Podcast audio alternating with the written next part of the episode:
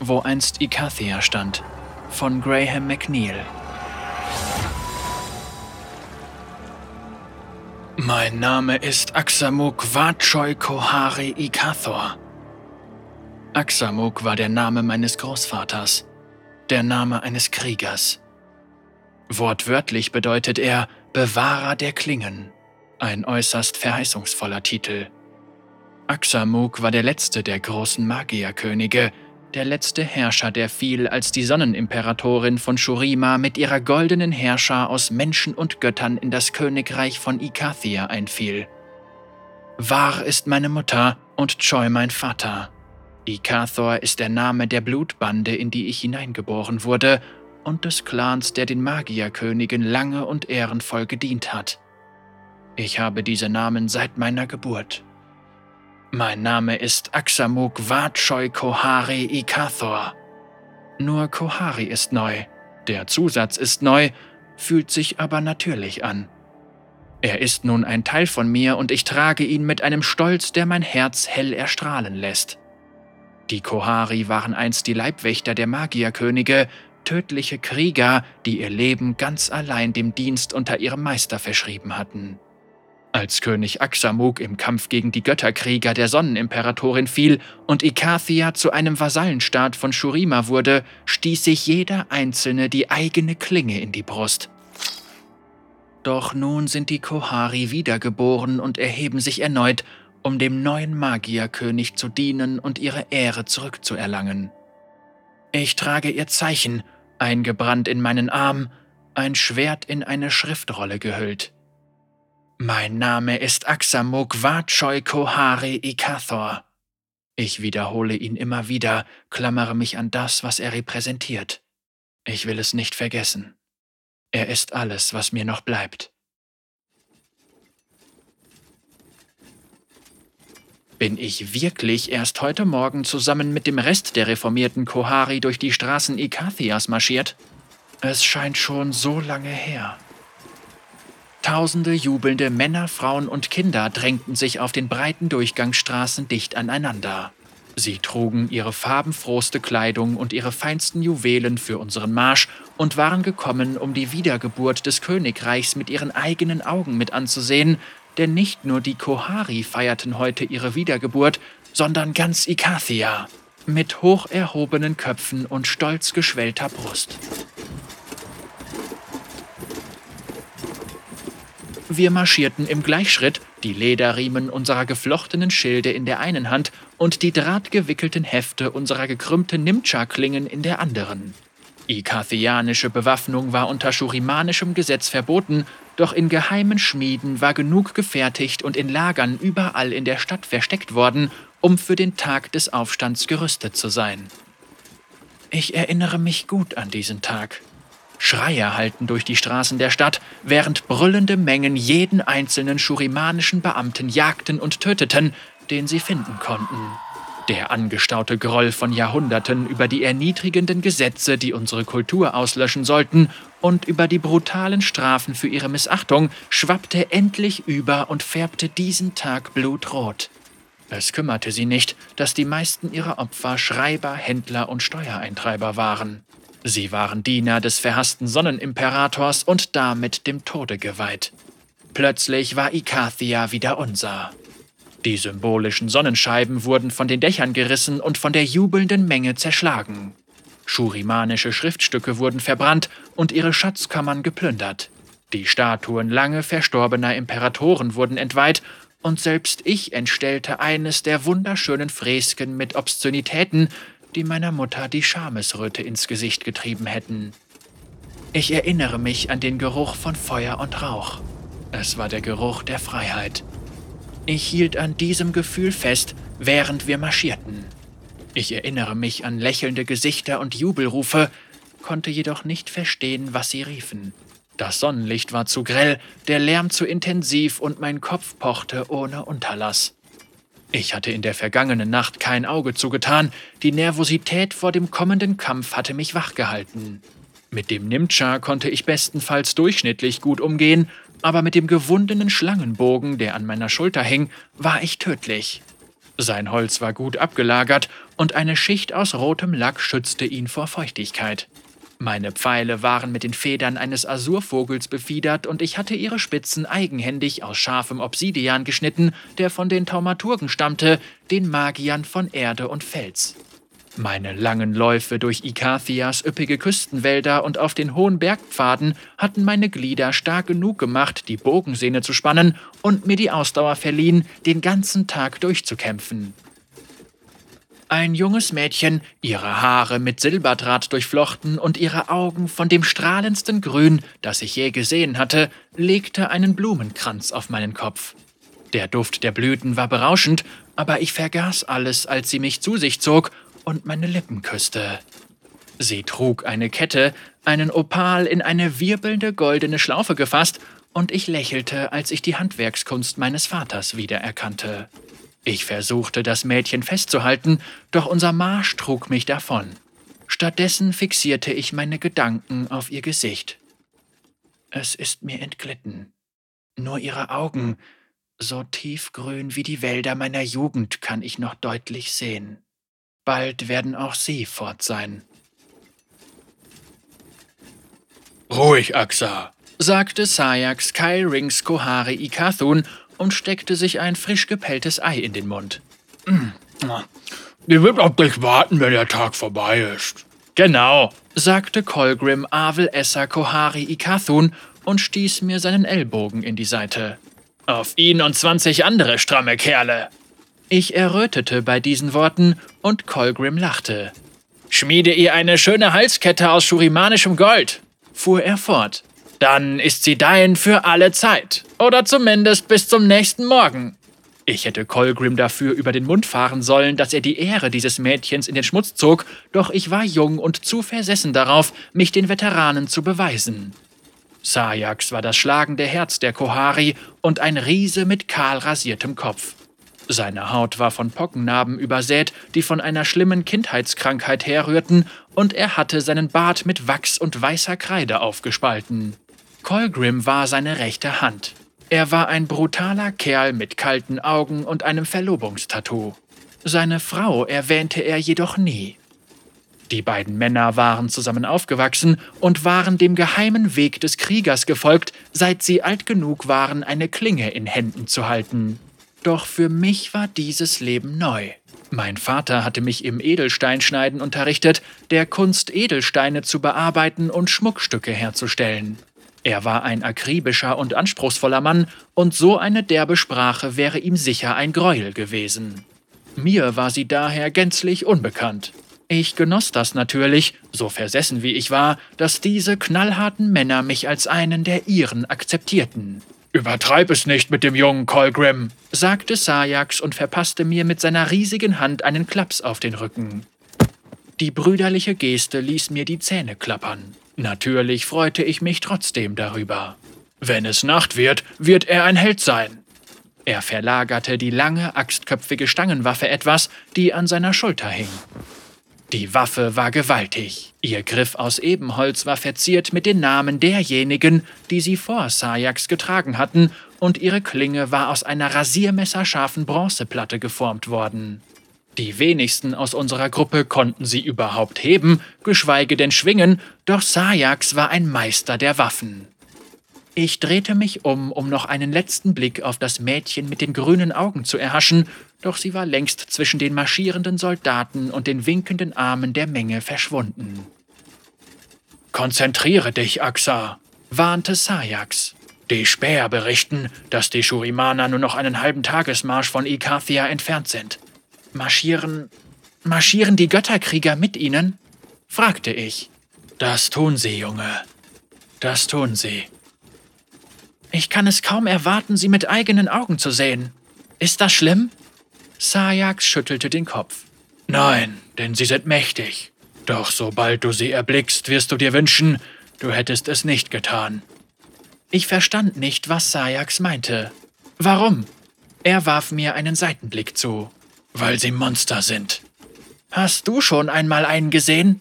Ich war voll jugendhaftem Enthusiasmus, aber an den Blick, den Sajax und Colgrim sich zuwarfen, erinnere ich mich noch genau. Das habe ich, Axa. antwortete Sayax. Wir standen einem bei Beiseg gegenüber. Wir mussten den halben Berg auf ihn niederstürzen lassen, um den Bastard zu Fall zu bringen, fügte Colgrim hinzu. Und selbst dann war nur Sayaks Waffe groß genug, um ihm den Kopf abzuschlagen. Ich erinnerte mich an die Geschichte mit einem Anflug von Aufregung. Das warst du? Sayax nickte, erwiderte aber nichts, und ich war schlau genug, nicht noch weiter zu fragen. Die Leiche war für alle sichtbar durch die Straßen der frisch befreiten Stadt getragen worden. Der klare Beweis dafür, dass die schurimanischen Götterkrieger trotz aller Gerüchte sterben konnten. Mein Vater wollte nicht, dass ich mir die Leiche ansah. Er fürchtete, dass sie die Glut der Rebellion entzünden würde, die seit Jahrhunderten im Herzen eines jeden Ikathianers vor sich hinschwelte. Ich kann mich nicht mehr genau daran erinnern, wie sie ausgesehen hatte, aber sie war gewaltig, unmenschlich und fürchterlich gewesen. Ich würde die Götterkrieger später an diesem Tag selbst zu Gesicht bekommen, und ich verstand, was Sayax gemeint hatte. Wir formierten uns auf dem sanften Hang vor den bröckelnden Überresten der Stadtmauern. Seit die Sonnenimperatorin vor über tausend Jahren in Ikathia eingefallen war, war es uns strikt verboten gewesen, die Steine wiederzuverwenden oder die Mauer aufzubauen. Die Trümmer sollten uns an die alte Niederlage erinnern. Doch nun arbeitete eine Armee aus Steinmetzen, Tagelöhnern und Taumaturgen und brachte riesige Blöcke aus frisch geschlagenem Granit mit großen Seilwinden, die nur so vor Magie knisterten, in Position. Die langsam in die Höhe wachsende Mauer füllte mich mit Stolz. Ikathia feierte genau vor meinen Augen seine glorreiche Wiedergeburt. Die Armee, die sich quer über die festgetretene Lehmstraße positioniert hatte, die in die Stadt führte, war auf eine ganz andere Weise beeindruckend. Zehntausend Männer und Frauen, alle in Rüstungen aus gehärtetem Leder und bis an die Zähne bewaffnet mit Äxten, Spitzhacken und Speeren. Die Schmieden hatten in den Tagen nach dem Aufstand ohne Unterlass Schwerter, Schilde und Pfeilspitzen hergestellt, sie konnten jedoch nur eine begrenzte Menge produzieren, bevor der Sonnenimperator seinen Blick auf die rebellische Provinz richtete und nach Osten marschierte. Ich hatte Bilder der alten ikathianischen Armeen in verbotenen Texten gesehen, tapfere Krieger in Gold und Silber, die eng geschlossene Reihen bildeten, und obwohl wir nur ein Schatten der einstigen Armeen waren, waren wir trotzdem stolz. 2000 Raubvogelreiter standen auf beiden Flanken bereit, die geschuppten, gefiederten Reittiere fauchten und stießen ihre klauenbestückten Hufe ungeduldig in den Boden. 1000 Bogenschützen knieten in zwei langen Reihen ungefähr 50 Fuß vor uns und blau befiederte Pfeile spickten den weichen Lehmboden vor ihnen. Drei mehrreihige Infanterieblöcke bildeten den Großteil unserer Aufstellung, ein Bollwerk des Mutes gegen unsere alten Unterdrücker. Die knisternde Energie des Erdhandwerks unserer Magier ließ die Luft in unserer Reihe verschwimmen. Die Shurimaner würden sicherlich Magier mit an die Front bringen, aber wir würden sie mit unserer eigenen Magie willkommen heißen. Ich habe noch nie so viele Krieger gesehen, sagte ich. Colgrim zuckte mit seinen Schultern. Das hat keiner von uns. Nicht zu unseren Lebzeiten. Lass dich nicht zu sehr beeindrucken, sagte Sayax. Der Sonnenimperator hat fünf Armeen und selbst die kleinste von ihnen übertrifft unsere immer noch um das Dreifache. Ich versuchte mir eine solche Armee vorzustellen, doch scheiterte. Wie können wir eine solche Herrscher besiegen? fragte ich, doch Sayax antwortete nicht und führte die Kohari stattdessen zu unserem Platz in der Reihe gleich vor einem gestuften Gebilde aus Granitblöcken. Schurimanische Leichen waren auf langen, hölzernen Pfählen davor aufgespießt worden, und eine Schar Aasvögel zog über unseren Köpfen ihre Kreise. Ein seidener Pavillon war auf dem Gebilde errichtet worden, doch der rotblaue Stoff machte es mir unmöglich zu sehen, was sich in seinem Inneren befand. In Roben gehüllte Priester standen um ihn herum und webten mit ihren Stäben aus Sternenmetall komplizierte Muster in die Luft. Ich wusste nicht, was genau sie taten, doch ich konnte ein konstantes Summen hören, wie ein Schwarm Insekten, der versuchte, sich einen Weg in meinen Kopf zu bahnen. Die Silhouette des Pavillons verschwamm wie bei einer Fata Morgana, und ich musste meine Augen abwenden, da sie zu Tränen begannen. Meine Zähne fühlten sich lose im Zahnfleisch an, und ich schmeckte saure Milch. Ich würgte und wischte mir mit dem Rücken meiner Hand über die Lippen. Alarmiert und überrascht sah ich, dass sich etwas Blut auf der Haut verschmiert hatte. Was ist das? fragte ich. Was ist da drin? Sajax zuckte die Achseln. Eine neue Waffe habe ich gehört. Irgendwas, das die Taumaturgen nach dem Erdbeben in Sabera tief unter der Erde gefunden haben. Was für eine Waffe? Ist das wichtig? fragte Colgrim. Sie sagen, dass sie diese goldenen Mistfresser aus unserem Land fegen kann. Selbst diese dreimal verdammten Götterkrieger. Die Sonne stand fast im Zenit über uns, doch mir lief ein Schauer über den Rücken. Mein Mund war plötzlich trocken. Ich konnte ein Kribbeln in meinen Fingerspitzen fühlen. War es Furcht? Vielleicht. Oder vielleicht, nur vielleicht war es eine Vorahnung von dem, was kommen würde.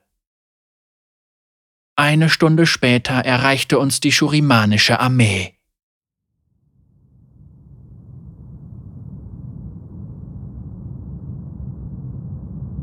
Noch nie zuvor hatte ich solch eine Herrscher gesehen oder mir gar vorgestellt, dass so viele Männer sich an einem Ort versammeln konnten. Staubsäulen ließen Wolken entstehen, die sich wie ein aufziehender Sturm erhoben, um das Reich der Sterblichen fortzuwehen, und dann sah ich die bronzenen Speere der schurimanischen Krieger durch den Staub hindurch, bis sie mein ganzes Sichtfeld ausfüllten.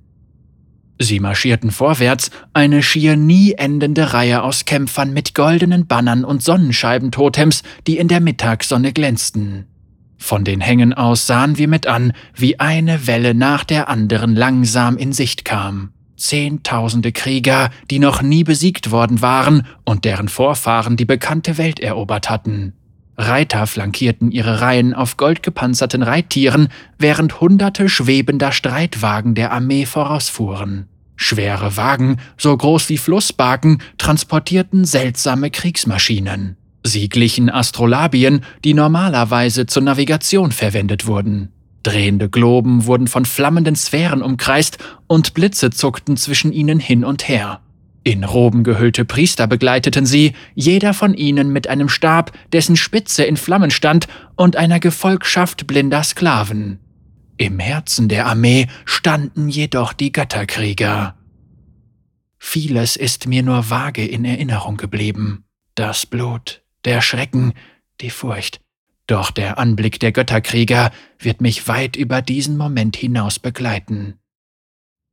Ich sah neun von ihnen, und sie überragten die Männer, die ihnen folgten, um Längen.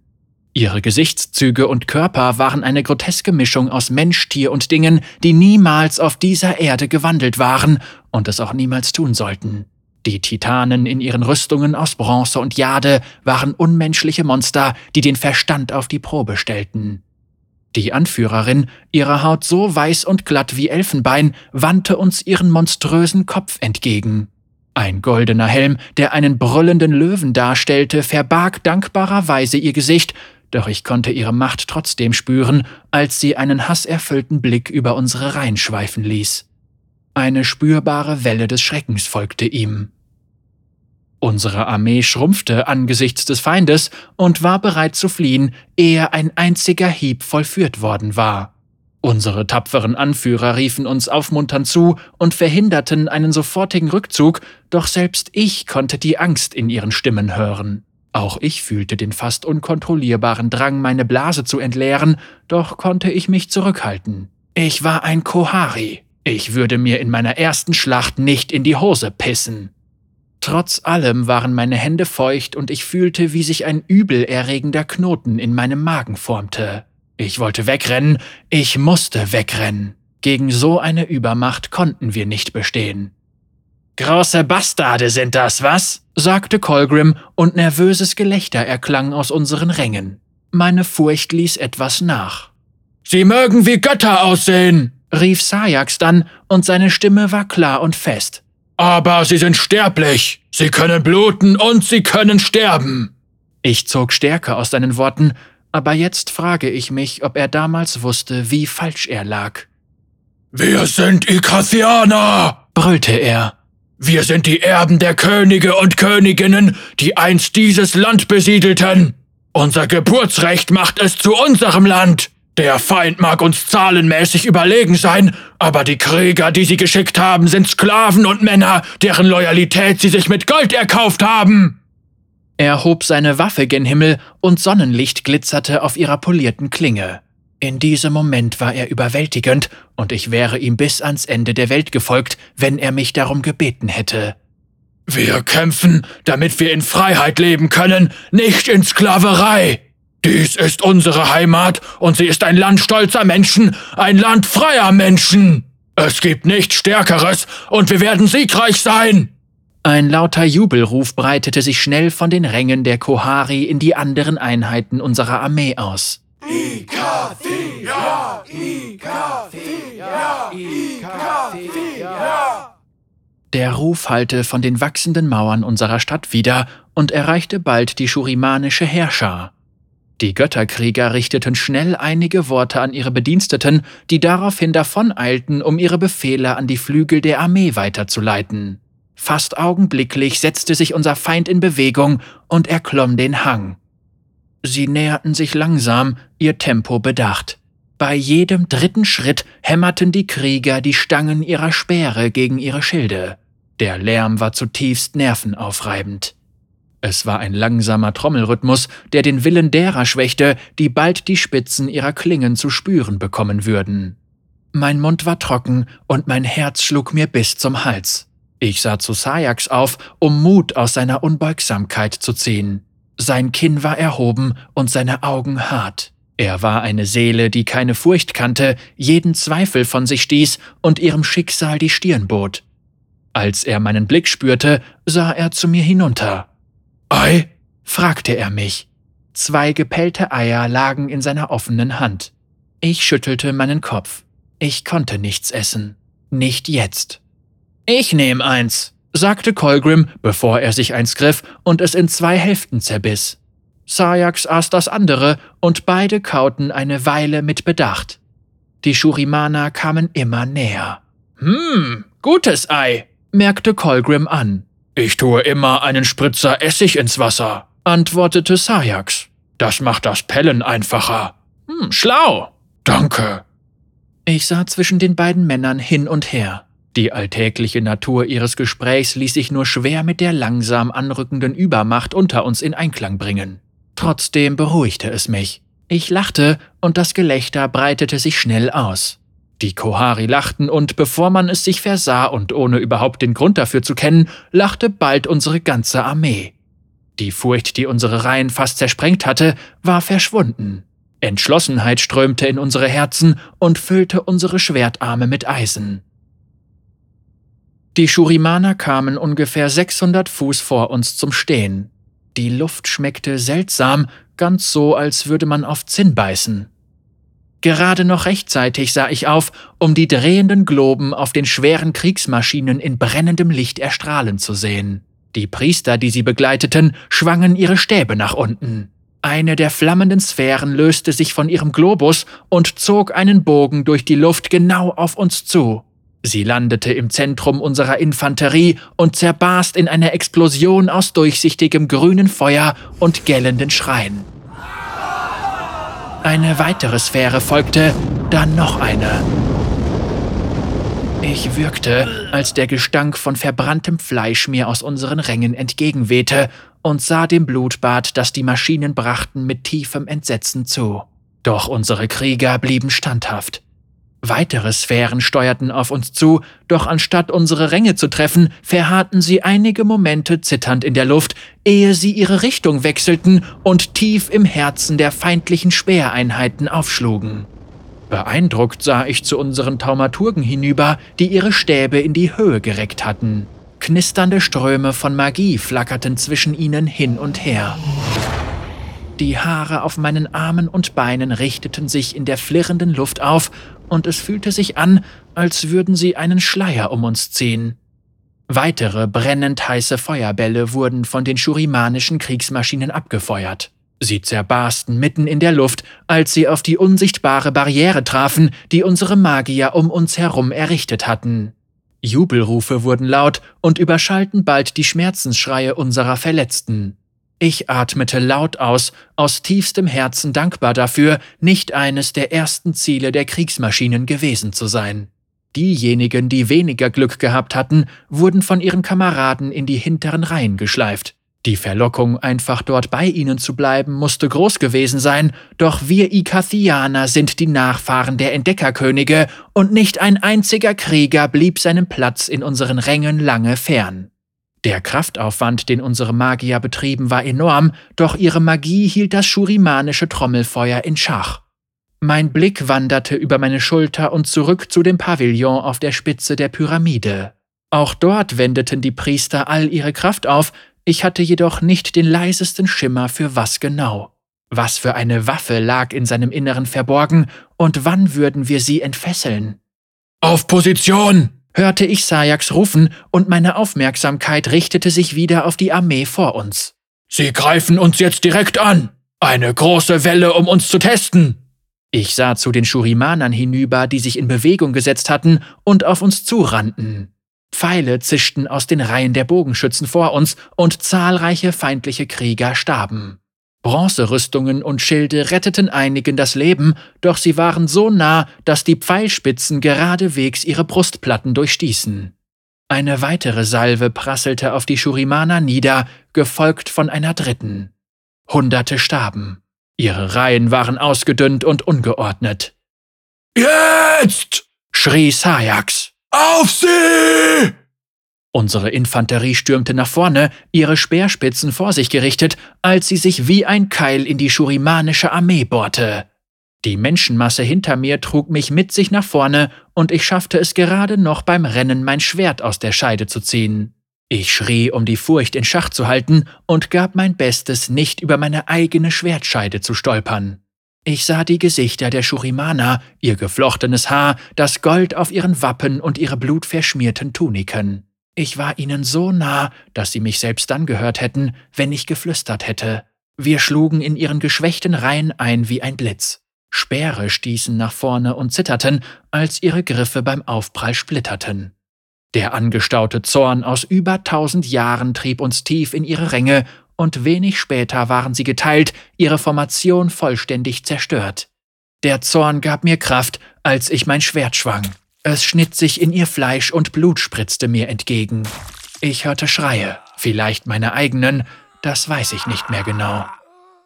Ich versuchte so nah wie möglich bei Sayax und Colgrim zu bleiben, da in ihrer Nähe sicher Shurimana den Tod finden würden. Ich sah, wie Sayax Dutzende Männer mit seiner riesigen Stangenwaffe niederstreckte doch Colgrim hatte ich aus den Augen verloren. Bald war auch Sajax im Kampfgetümmel der schreienden Krieger verschwunden. Ich rief seinen Namen, doch mein Schrei ging im Kampflärm der Schlacht unter. Körper rammten gegen meinen, zogen an mir, Hände zerkratzten mein Gesicht. Ich konnte nicht sagen, ob es ikathianische oder schurimanische Hände waren. Ein Speer stieß in Richtung meines Herzens, doch die Spitze glitt von meiner Brustplatte ab und schnitt stattdessen über meinen Arm. Ich erinnere mich an den Schmerz, aber nicht an viel mehr. Ich schlug mein Schwert in das Gesicht eines schreienden Mannes. Er fiel und ich stürmte voran. Ich war furchtlos geworden durch die Angst und wilde Freude. Ich brüllte und schwang mit dem Schwert um mich wie ein Wahnsinniger. Talent war bedeutungslos. Ich war ein Metzger, der Fleisch hackte. Ich sah Männer sterben, deren Können meines bei weitem übertraf. Es ging immer nur vorwärts, und ich verlor mich in der schäumenden Flut aus Fleisch und Knochen. Immer wenn ich einen ungeschützten Nacken oder Rücken sah, schlug ich zu. Das Töten bereitete mir düsteres Vergnügen. Egal wie dieser Tag ausgehen würde, ich konnte mich mit erhobenem Haupt zu den anderen Kriegern gesellen. Eine weitere Salve Pfeile surrte über meinen Kopf hinweg, und die Jubelrufe unserer Armee waren wie Freiheitsgesänge, und dann brachen die Schurimana auseinander. Es begann mit einem einzelnen Kriegersklaven, der einfach umdrehte und wegrannte, doch seine Panik breitete sich wie ein Lauffeuer in der ganzen Armee aus. Wenige Augenblicke später floh die ganze Formation den Hang hinunter. In den Tagen vor der Schlacht hatte Sajax mir erzählt, dass die Gefahr für jeden Krieger dann am größten ist, wenn ein Regiment zusammenbricht. Dann fängt das Töten wahrhaft an. Wir zerfleischten die flüchtenden Schurimana, stießen Speere in ungeschützte Rücken und spalteten ihre Schädel. Sie wehrten sich nicht länger und trampelten sich auf ihrer heillosen Flucht gegenseitig nieder. Das Blutbad war furchterregend, doch ich labte mich an dem Anblick, während hunderte Körper in dem Gemetzel zerquetscht wurden. Plötzlich sah ich Sajax wieder, standhaft wie immer und mit seiner Stangenwaffe an seiner Seite. Halt! schrie er. Halt! Ich wollte seine Scheu verfluchen. Unser Blut kochte und die Shurimana flohen in Panik. Ich verstand es damals nicht, aber Sajax hatte erkannt, wie gefährlich unsere Position wirklich war. Rückzug! schrie er, und andere, die es ebenfalls bemerkt hatten, echoten seinen Ruf. Rückzug! Rückzug! Zuerst schien es, als würde unsere Armee ihm kein Gehör schenken, wie sie siegestrunken voranstürmte. Wir wollten jeden einzelnen unserer Feinde erschlagen und endlich Rache an den Soldaten nehmen, die unser Land jahrhundertelang unterdrückt hatten. Ich hatte die Gefahr nicht gesehen, doch verstand sie wenig später. Schreie wurden laut und Blutfontänen spritzten uns von den Rändern der Kampflinie entgegen. Abgetrennte Köpfe flogen zurück und hüpften wie Steine über einen See. Die Körper folgten kurz darauf und wurden ohne Mühe zur Seite gestoßen. Angsterfülltes Geschrei wurde laut und die Freiheitsgesänge verstummten. Die Götterkrieger hatten sich in die Schlacht gestürzt. Drei von ihnen brachen durch unsere Ränge. Einige bewegten sich wie Menschen, andere wie blutrünstige Bestien, jeder von ihnen mit einer Waffe, die kein Mensch je hätte tragen können. Sie waren unaufhaltbar und unbesiegbar. Sie warteten mit schwungvollen Schlägen durch unsere Soldaten und töteten Dutzende Männer mit jedem neuen Angriff. Ikathianer wurden von ihren knisternden Klingen in Stücke zerteilt, unter ihren Sohlen zerquetscht oder auseinandergerissen wie blutige Lumpen. Zurück! schrie Sajax. Zurück zu den Mauern! Niemand vermochte es, die Rüstungen der Götterkrieger zu durchdringen, und ihre Grausamkeit war so animalisch, so unmenschlich, dass ich mich vor Schreck kaum bewegen konnte. Speere zerbarsten an ihrer eisenharten Haut, und ihr gröhlendes Brüllen ließ mich bis ins Mark erzittern. Einer von ihnen, ein krächzendes Biest mit struppigen, gefiederten Flügeln und einem geierhaften Schnabel, sprang in die Luft und ließ glühend heißes blaues Feuer von seinen ausgestreckten Klauen schießen. Ich schrie, als meine Kameraden vor meinen Augen zu Asche zerfielen. Die Euphorie, die uns nur Augenblicke zuvor mit Gedanken an Sieg und Ruhm erfüllt hatte, zersprang wie dünnes Glas. An ihre Stelle trat die blanke Furcht vor den Schrecken, die uns durch die Vergeltung eines ungeheuerlich grausamen und gnadenlosen Despoten noch bevorstanden. Ich fühlte eine Hand auf meiner Schulter und hob meine blutige Klinge. Bewegung, Axa, sagte Sajax und zwang mich zurück. Der Kampf ist noch nicht vorbei. Er zog mich mit sich, ich selbst konnte mich kaum auf den Füßen halten. Ich weinte, als wir uns dorthin zurückzogen, wo wir uns anfangs formiert hatten. Unsere Reihen waren gebrochen und die Niederlage war unausweichlich, und doch blieben die Götterkrieger zwischen den Toten stehen und machten sich nicht einmal die Mühe, uns zu verfolgen. Du hast gesagt, dass wir eine Waffe haben! schrie ich. Warum tun sie denn nichts? Sie setzen sich schon noch ein, sagte Sajax. Sie selbst. Mein Verstand weigerte sich zu verarbeiten, was als nächstes geschah. Kein Sterblicher hatte so etwas je zuvor gesehen. Der Pavillon explodierte in komplizierten und filigranen Mustern aus purem Licht. Krümmende Schleifen aus purpurner Energie zerrissen den Himmel, ehe sie wie krachende Wellen wieder zu Boden peitschten. Der Druck des Aufschlags stieß uns alle von den Füßen. Ich hielt mir die Ohren zu, als betäubende Schreie die Luft durchschnitten. Ich drückte mich gegen die aufgewühlte Erde, während sich das Heulen tief in meinen Schädel bohrte, ganz so, als würde die Welt selbst vor Schreck aufschreien. Ich rollte mich zur Seite und würgte, als mich eine Welle immenser Übelkeit überkam. Der Himmel, der einst hell und blau gewesen war, hatte nun die schmutzige Farbe eines Blutergusses angenommen. Unnatürliches Zwielicht hatte von der Szenerie Besitz ergriffen, und flimmernde Nachbilder brannten sich tief in meinen Kopf. Schlitzende Krallen, klaffende Mäuler, allsehende Augen. Bei ihrem Anblick musste ich schluchzen. Von all den Dingen, die mir entrissen werden, gebe ich diese Erinnerung mit Freuden auf.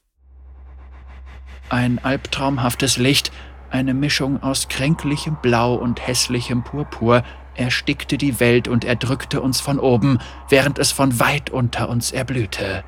Ich zog mich hoch und drehte mich langsam im Kreis, während die Welt um mich herum unterging. Die Shurimaner zogen sich aus der Stadt zurück. Sie hatten Todesangst vor dem, was unsere Priester entfesselt hatten.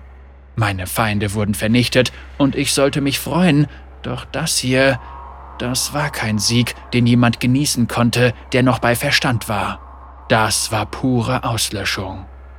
Ein Abgrund, der purpurnes Licht blutete, öffnete sich inmitten der Schurimana und ich sah mit an, wie ihre elfenbeinhäutige Generalin von peitschenden Seilen umschlungen wurde. Sie versuchte sich zu befreien und schlug mit ihrer Klinge um sich, doch die Macht, die wir entfesselt hatten, war zu stark für sie. Das pulsierende, leuchtende Licht umfing ihren Körper wie ein abscheulicher Kokon. Wo ich auch hinsah, sah ich dieselben glitschigen Bänder aus der Erde aufsteigen oder aus der Luft erscheinen, die die Körper der Sterblichen packten. Mann oder Frau, alle wurden eingewickelt und verschlungen. Ein Shurimana krallte sich verzweifelt an der Erde fest, während die Ranken aus verdorbener Energie ihn langsam zersetzten, bis sie ihn überwältigt hatten. Ich klammerte mich an die Hoffnung, betete, dass diese Verdammnis das Ergebnis eines ausgefeilten Plans war. Ich sah Gestalten im flackernden Licht, doch es waren nur Augenblicke, zu schnell vergangen und zu undeutlich, um irgendetwas klar ausmachen zu können dehnende und anschwellende Glieder, die wie Teer wirkten. Männer wurden von ihren Füßen gerissen und in zwei Hälften geteilt. Ich hörte das gurgelnde Jaulen von Dingen, die nie das Licht der Welt hätten erblicken sollen. So schlimm dieser Tag auch geworden war, ich fragte mich, ob dies der Preis für die große Waffe war, die unsere Priester entfesselt hatten. Ich wollte für die Schurimana kein Mitleid empfinden und rief mir die Jahrhunderte voller Elend ins Gedächtnis, die sie uns aufgezwungen hatten. Erneut hatte ich Sajax und Colgrim aus den Augen verloren. Ich brauchte ihre Anwesenheit jedoch nicht länger, um standhaft zu bleiben. Ich hatte mich dem Namen meines Großvaters und dem Brandmal auf meinem Arm als würdig erwiesen, ich war ein Kohari. Der Himmel stöhnte und bog sich. Das Geräusch erinnerte mich an ein großes Segel, das im Sturm zu reißen beginnt. Ich machte kehrt und rannte zurück zur Stadt, wo ich mich den anderen Soldaten anschloss. Ihre Gesichter spiegelten den gleichen Ausdruck von Verzweiflung und Schrecken wider, der auch auf meinem liegen musste. Hatten wir gewonnen? Niemand wusste es. Die Schurimana waren vernichtet. Der Schrecken, den wir auf die Welt losgelassen hatten, hatte sie alle verschlungen. Ich fühlte kein Bedauern, keine Reue. Mein Entsetzen war Rechtfertigung gewichen. Ich hatte meine Nimcha-Klinge irgendwo im Rausch des Kampfes verloren, also nahm ich stattdessen meinen Bogen und reckte ihn dem Himmel entgegen. Ikathia! schrie ich. Ikathia! Die Soldaten in meiner Nähe griffen den Ruf auf, und wir wandten uns erneut dem besiegten Feind zu. Die brodelnde Masse, die sie verschlungen hatte, hatte sich wie ein Schleier über das tote Fleisch gelegt. Seine Oberfläche wallte auf und ab, und anschwellende Blasen leuchtender Materie platzten wie Fruchtblasen auf, die sich wandten und entfalteten wie neugeborene Tiere. Ich sah mich um, als ich das ohrenbetäubende Geräusch von knirschendem Stein hörte. Ein dröhnendes Knacken erschallte, als sich mehr und mehr Risse in der Landschaft auftaten.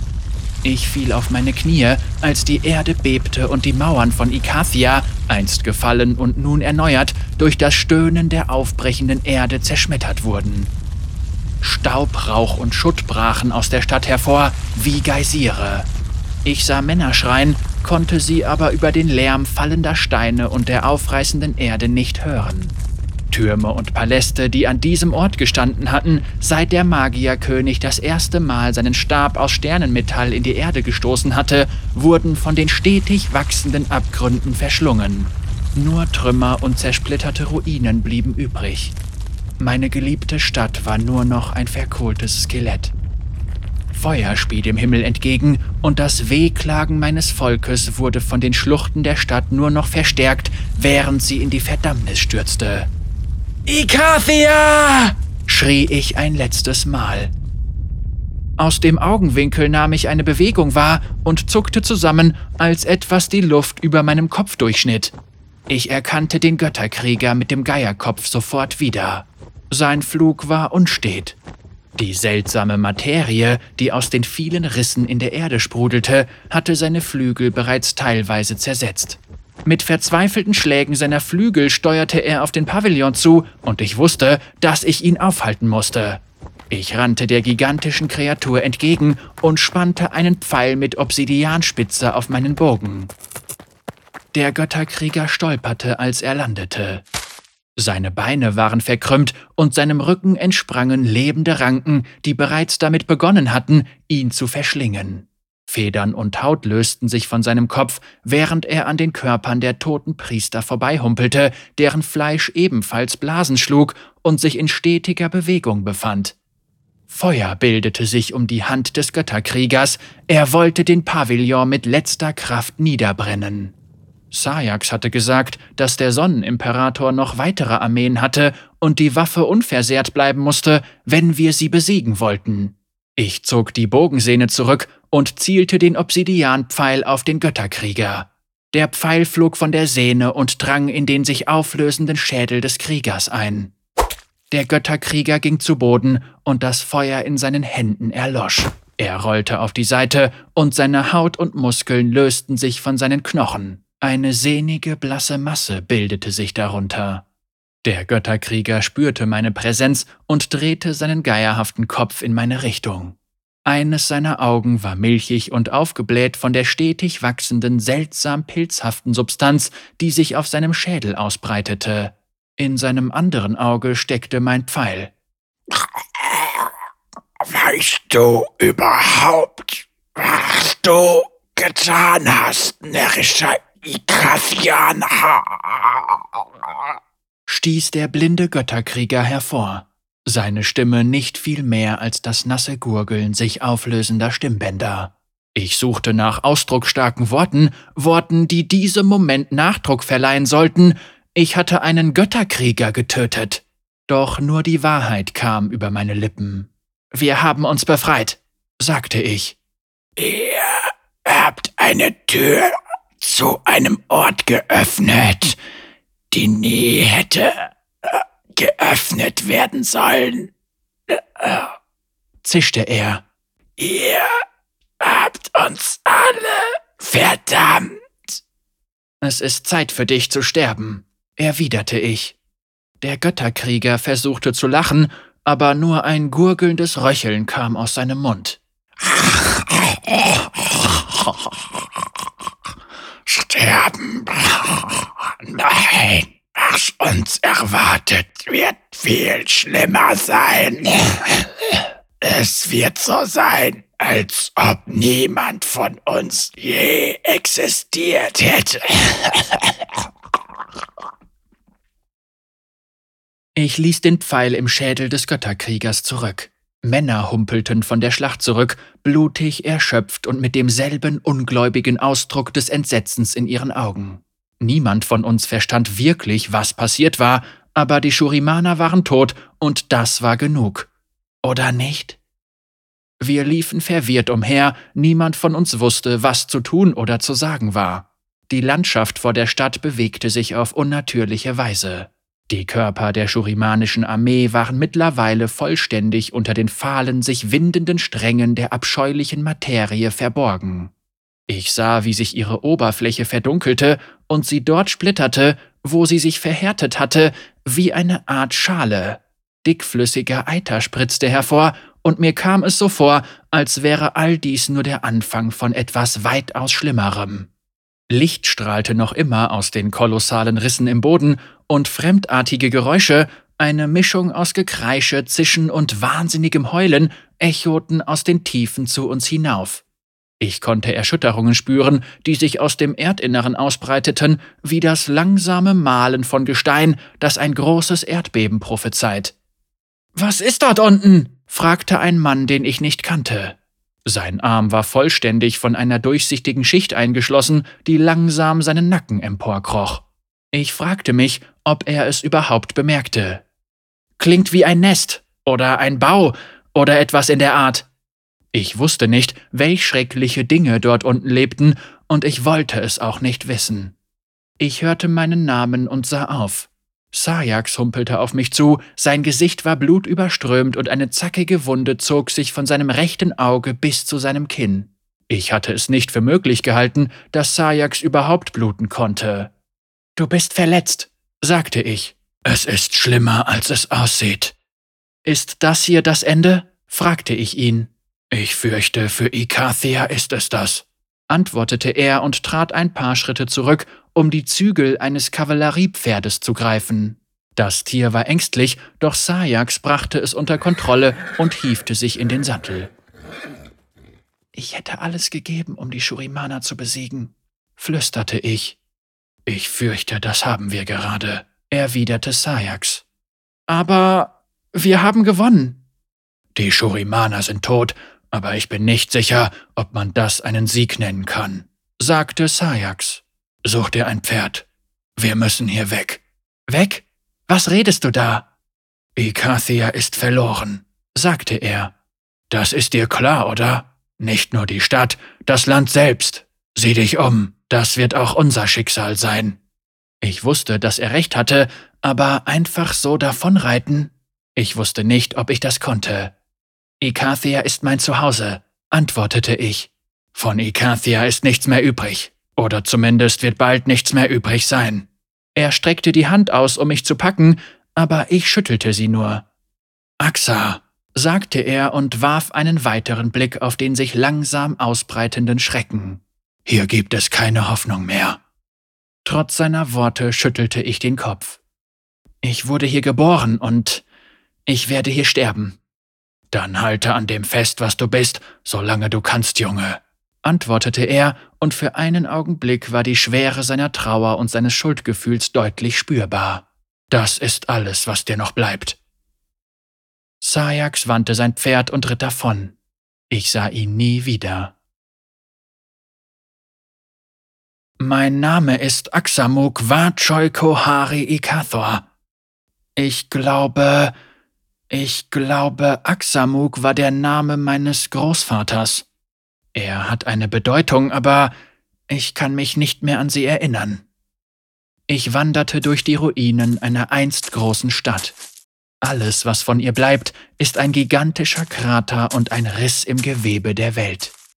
Ich fühle eine schreckliche Leere vor mir. Aksamuk war ein König, glaube ich. Ich weiß nicht wo. Hat er hier regiert, in dieser verfallenen und zerstörten Stadt? Ich weiß nicht, was wahr oder Choi bedeutet. Ich fühle, dass Ikathor wichtig für mich war, aber ich weiß nicht mehr warum. Eine schreckliche Leere hat die Erinnerungen aus meinem Geist gedrängt. Mein Name ist Aksamuk Wachoi Kohari. Kohari? Was ist das? Ich habe ein Zeichen auf meinem Arm, ein Schwert in eine Schriftrolle gehüllt. Ist es das Brandmal eines Sklaven? War ich Eigentum eines Eroberers? Ich erinnere mich an ein Mädchen mit grünen Augen und einer Opalkette. Wer war sie? War sie meine Frau? Meine Schwester? Meine Tochter? Ich weiß es nicht mehr, aber ich erinnere mich an den Geruch ihrer Blumen. Mein Name ist Aksamuk Choi. Ich wiederhole ihn wieder und wieder, klammere mich an ihn, als könne er den langsamen Verfall abwenden. Ich will ihn nicht vergessen. Er ist alles, was mir noch bleibt. Mein Name ist Aksamuk. Ich werde ausgelöscht. Ich bin mir dessen bewusst, aber ich weiß nicht warum oder wie. Etwas Schreckliches windet sich in mir. Alles, was ich bin, löst sich langsam auf. Ich zerfalle. Mein Name ist... Mein Name... Mein